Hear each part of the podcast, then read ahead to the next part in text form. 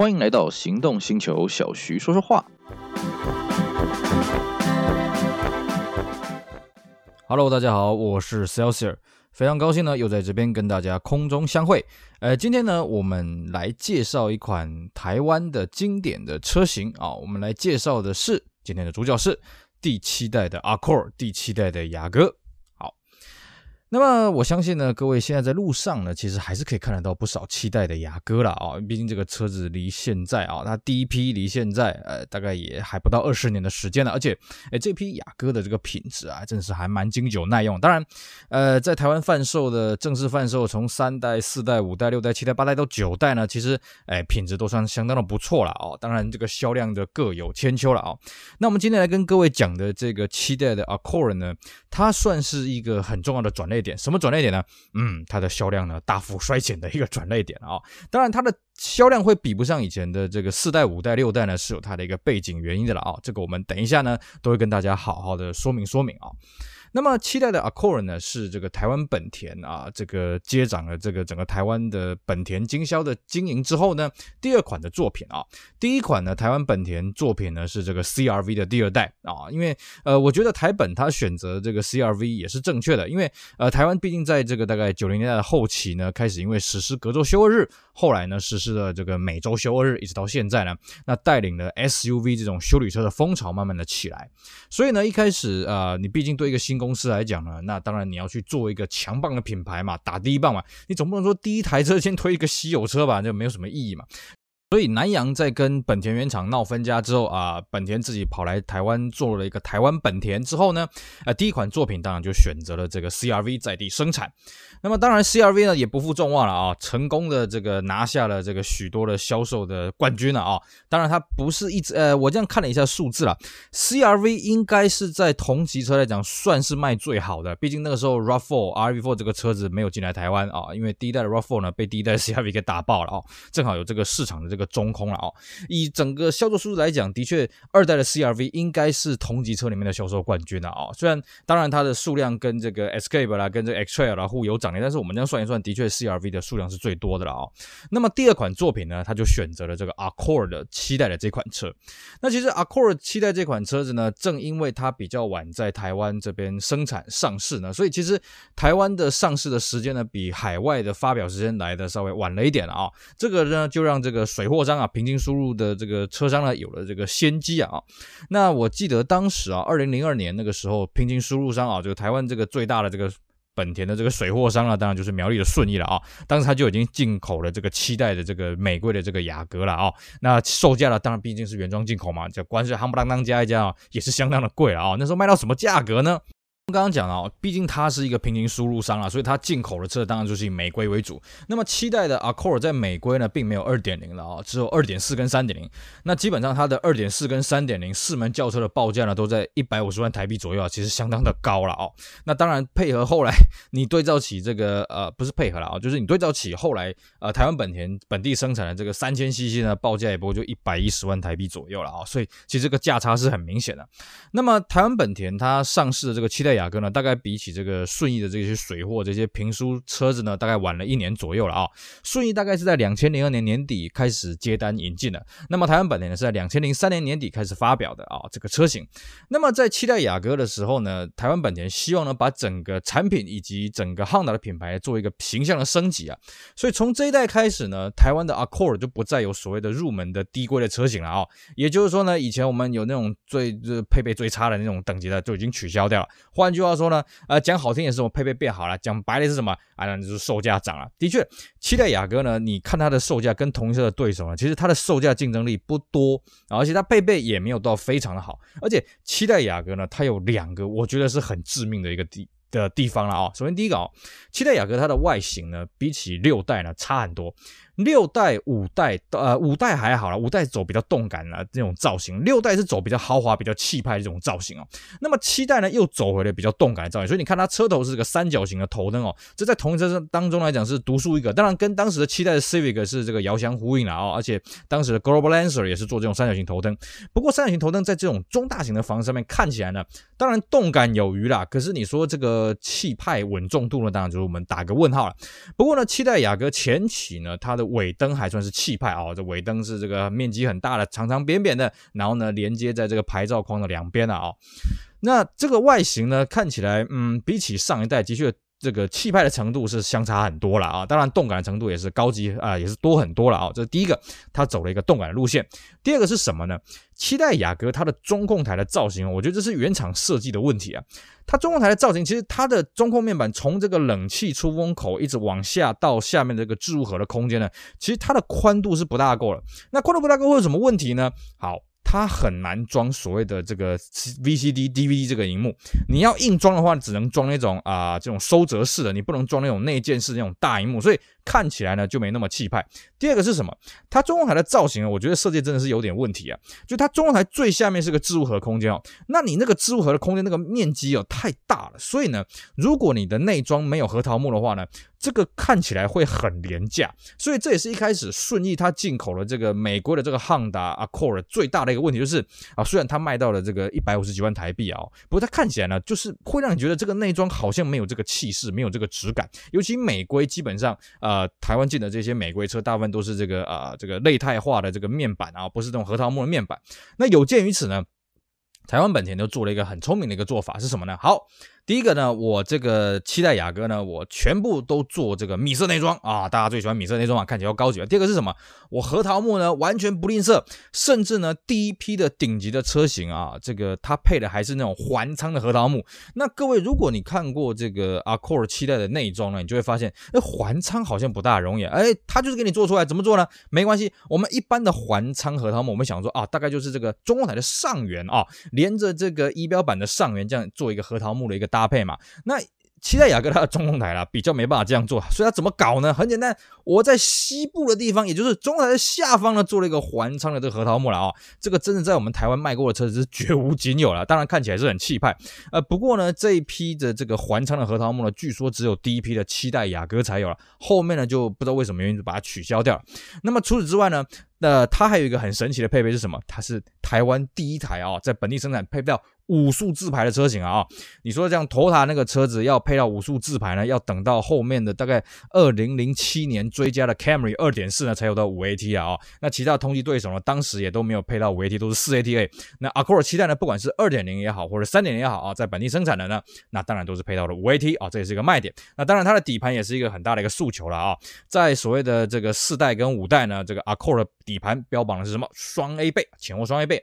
那么呢，到了七代呢，它变成七前面啊、也算是双 A 倍了、哦，但是后面变成多连杆哦，那开起来的感觉呢又不大一样。那么另外一个是什么呢？另外一个就是说呢，当然我们刚刚有跟大家透露了啊、它同时有配到这个三点零的这个发啊、这个引擎的这个级距。那么这个三点零呢，各位如果有印象的话，会回想到，哎，那不对啊，六代的 Accord 就有三点零了，是的。六代 Accord 那时候三点零呢，南洋那时候在台湾生产的时候，它标榜是什么？性能啊，这个同级车最大马力。当然那时候 Zafiro 还没进入到 A 三三了，那时候 A 三的 Zafiro 的三千 CC 的马力呢是一百九十匹。那么南阳它生产的六代 Accord 呢，它标榜的是多少？是两百匹啊，然后它标榜的是这个 VTEC 啊，这个性能之王。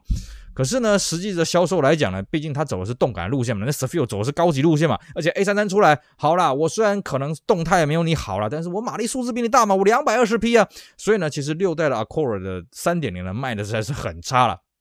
那么期待呢？期待我们就账面数字来看呢，OK，它这个引擎呢有换新了，它用的是这个呃三点零 iVTEC 的这个科技呢，然后最大马力拉到两百四十匹啊，当时也是标榜这个台湾史上生产最大的这个马力的车子啊。不过呢，诶，这个车子跟六代雅阁三点零有同样的一个问题是什么呢？嗯，坦白讲，它配备也不怎么样了啊、哦。就是说，你对照起这个 Safiro 三点零啊，这个真的是闪边去了啊、所以当时呢，这个台湾本田它在七代雅阁的这个行销上，它也是走比较动感路线，它也不太强调它的豪华，不太强调它的高级哦。那么，呃，最重要的是它的售价呢，其实竞争力也是有限。我们刚刚讲嘛，七代雅阁虽然它取消了所谓入门级的车子，那象征就是它的售价。都往上拉嘛，那我们以三点零来讲了哦，它三点零的价格呢，将近一百一十万台币，其实那个钱你可以去买 s a f i r 三点零没有问题了，而且呢 s a f i r 三点零哦，它的配备又更更加好，而且它它这个 V 六引擎哇、哦，真的拆起来就是艺术品一个了啊、我们之前在介绍 A 三的时候，有跟大家好好的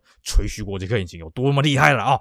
所以呢，Accord 三点零从一开始到后来，然后就期待了一开始到后来，嗯，其实它的销售数字也就还好而已啦，也就普普通通而已啦。只能说呢，你对于二点零的动力呢，你觉得还有一些更往上升级的空间呢，那你可以去考虑三点零。就这样啊，那个三点零并没有什么太过人的地方了。那么各位一定会觉得很奇怪啊。台本当初在这个车上市之前，一定有做过所谓的市场调查嘛？难道他真的不知道这样子卖的话会卖不动吗？其实呢，这个是有原因的啊、哦。台本第二款作品之所以没有选 Civic，而选择了 Accord，还有一个很重要的原因是什么？当时台本，当然现在台本也是了啊，就是它所使用的生产工厂呢，是以前台湾的大庆汽车，也就是以前台湾的苏巴路的屏东的厂房了。当然现在也是了啊，只是大庆它本身的产能是有限的，那加上 CRV 本身是热卖，所以。Honda 他评估了一下，如果他第二款车子做了一款很热销的、销量非常大的车子，其实它产能是做不来的。那 Accord 这个车呢，他想说，OK，这个车子够高级，那我希望拿来做一个品牌形象的提升，所以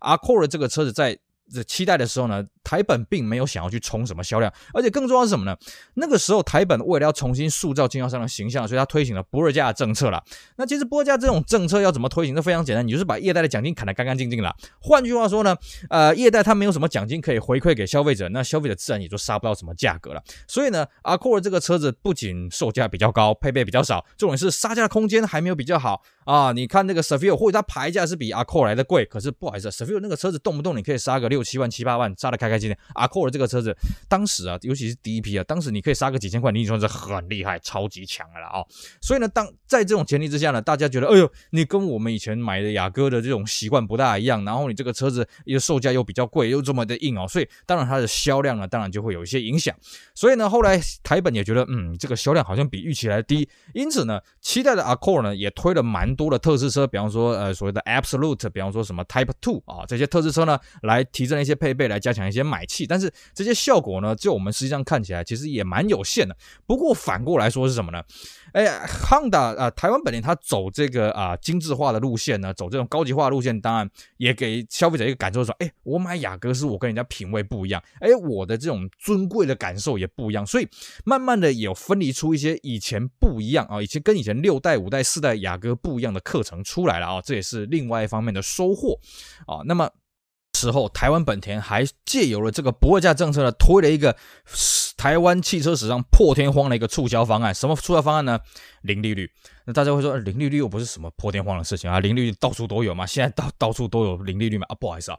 ，Honda 它推的零利率是几期呢？像我们一般我们在办贷款，我们在办月供的时候呢，大概就是所谓的三十六期、四十八期嘛，对不对？你厉害一点，你办到六十期。现在就像我们现在这种汽车这么难卖的节骨眼，你要办到六十期都不大容易。为什么？因为其实所谓的零利率也是车商拿钱去贴这个所谓的补贴息啦，哦，贴给这个银行嘛，对不对？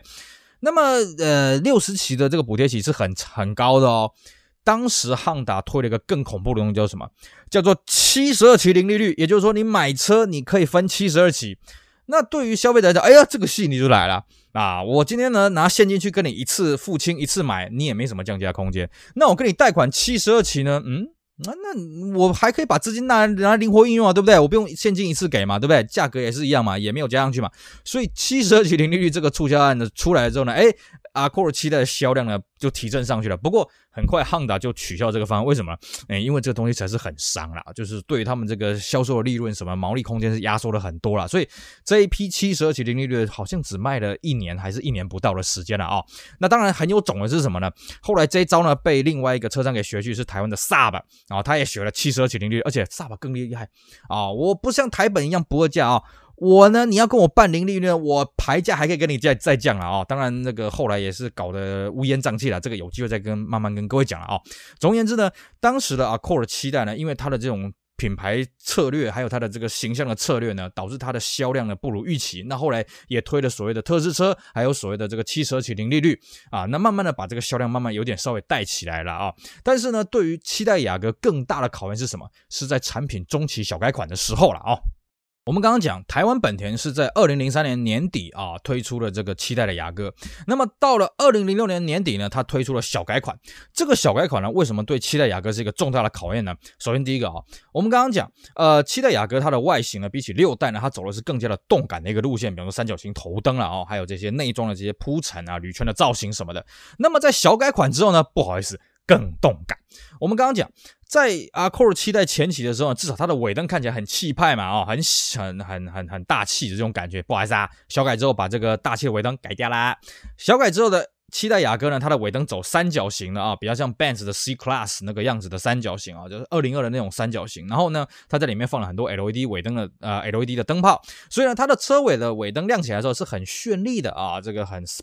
Sparkling 的啊，但是呢，相对的，它的气派的感觉可以说是四个字啊叫荡然无存呐、然后再来是什么呢？呃，因为当时呢，台湾已经开始对于所谓的米色内装开始有点厌恶了，开始有点腻了啊，所以呢，台本就顺势呢，小改款之后的 Accord 七代呢，就改成黑色内装。那各位，一开始我有讲嘛，这个呃，原本这个美规的这个平输车呢，美国的水货车呢，他们就是因为黑色内装的关系，所以让整台车的内装看起来质感是有限的。那么这时候呢，台本主动呢，把这个七代雅阁后期的变成黑色内装了。哦，这个真的前期后期啊，你那个照片内装这样一看呢，你会发觉后期的内装看起来就是很廉价，尤其是我刚刚讲的那个中控台下面的那个置物盒那边。看起来就让人家觉得好像连那个 Civic 都不如了啊、加上你的外观呢，真的是谈不上什么气派可言呐、所以。七代后期的小改款的雅阁哦，那卖的真是有够差的了哦。然后再来呢，是台本可能也看破了，所以它在前期的时候呢，它的这个主打色是这个香槟金啊，或者所谓的土豪金啊哦。那么后期它的主打色是什么呢？是一个很绚丽的一个红色啊，也不算纯酒红，也不算猪肝红，反正一个很绚丽啊，很迷、很魅惑的一个颜色了。换句话说，它是标榜什么？就叫做时尚啊，就叫做品味。当然，你这样子搞，人家其他同级车都是搞这个气派、豪华、配备什么的，你自己孤芳自赏。所以呢，这个七代前期的雅阁呢，销量已经不怎么样了啦哦。那么后期的销量就更加的惨。所以各位可以仔细仔细观察一下哦，你在路上看到的七代雅阁，大部分都是前期的，后期能见度其实相当的低了哦。这就是这就是它的一个最重要的一个原因所在。当然了，这些改款下去呢，伤害最深的是什么？就是三千 CC 的车款嘛。我们刚刚讲，呃，三千 CC 的这个在前期的时候配备也没有别人强啦，然后呃性能当然看起来比别人好啦，可是跟市场主流就不合嘛。那你后期了啊，不好意思啊，全车机基本上都涨两万了。那后期呢，它就是多了一个叫 VSA，然后呢，它也没有把这个手自排啊放进去里面，所以啊、后期的三点零销量是更加的稀有啊。都在想啊，后来台本引进的这个四代 Legend 的搞不好卖的都比这个啊这个三啊这个七代后期的三点零来的多了啊、后来呢，当然这个销量越来越差，所以呃这个台本也把重心慢慢的移到所谓的这个八代的 Civic，那七代的 Accord 呢就慢慢的就只好这样子慢慢卖吧，就继续卖吧，卖到后来由八代来接手。当然。八代的雅阁呢，又带来一个新的气质是什么？八代的雅阁呢，因为它车身大幅的放大，所以呢，它不仅啊、外观很动感，而且是树大便是美嘛，大就会气派。那所以呢，八代雅阁呢，又带领到雅阁这个车系又带领到一个新的层次。那至于八代雅阁到底有什么样的有趣的故事呢？我们之后会跟大家好好的分享。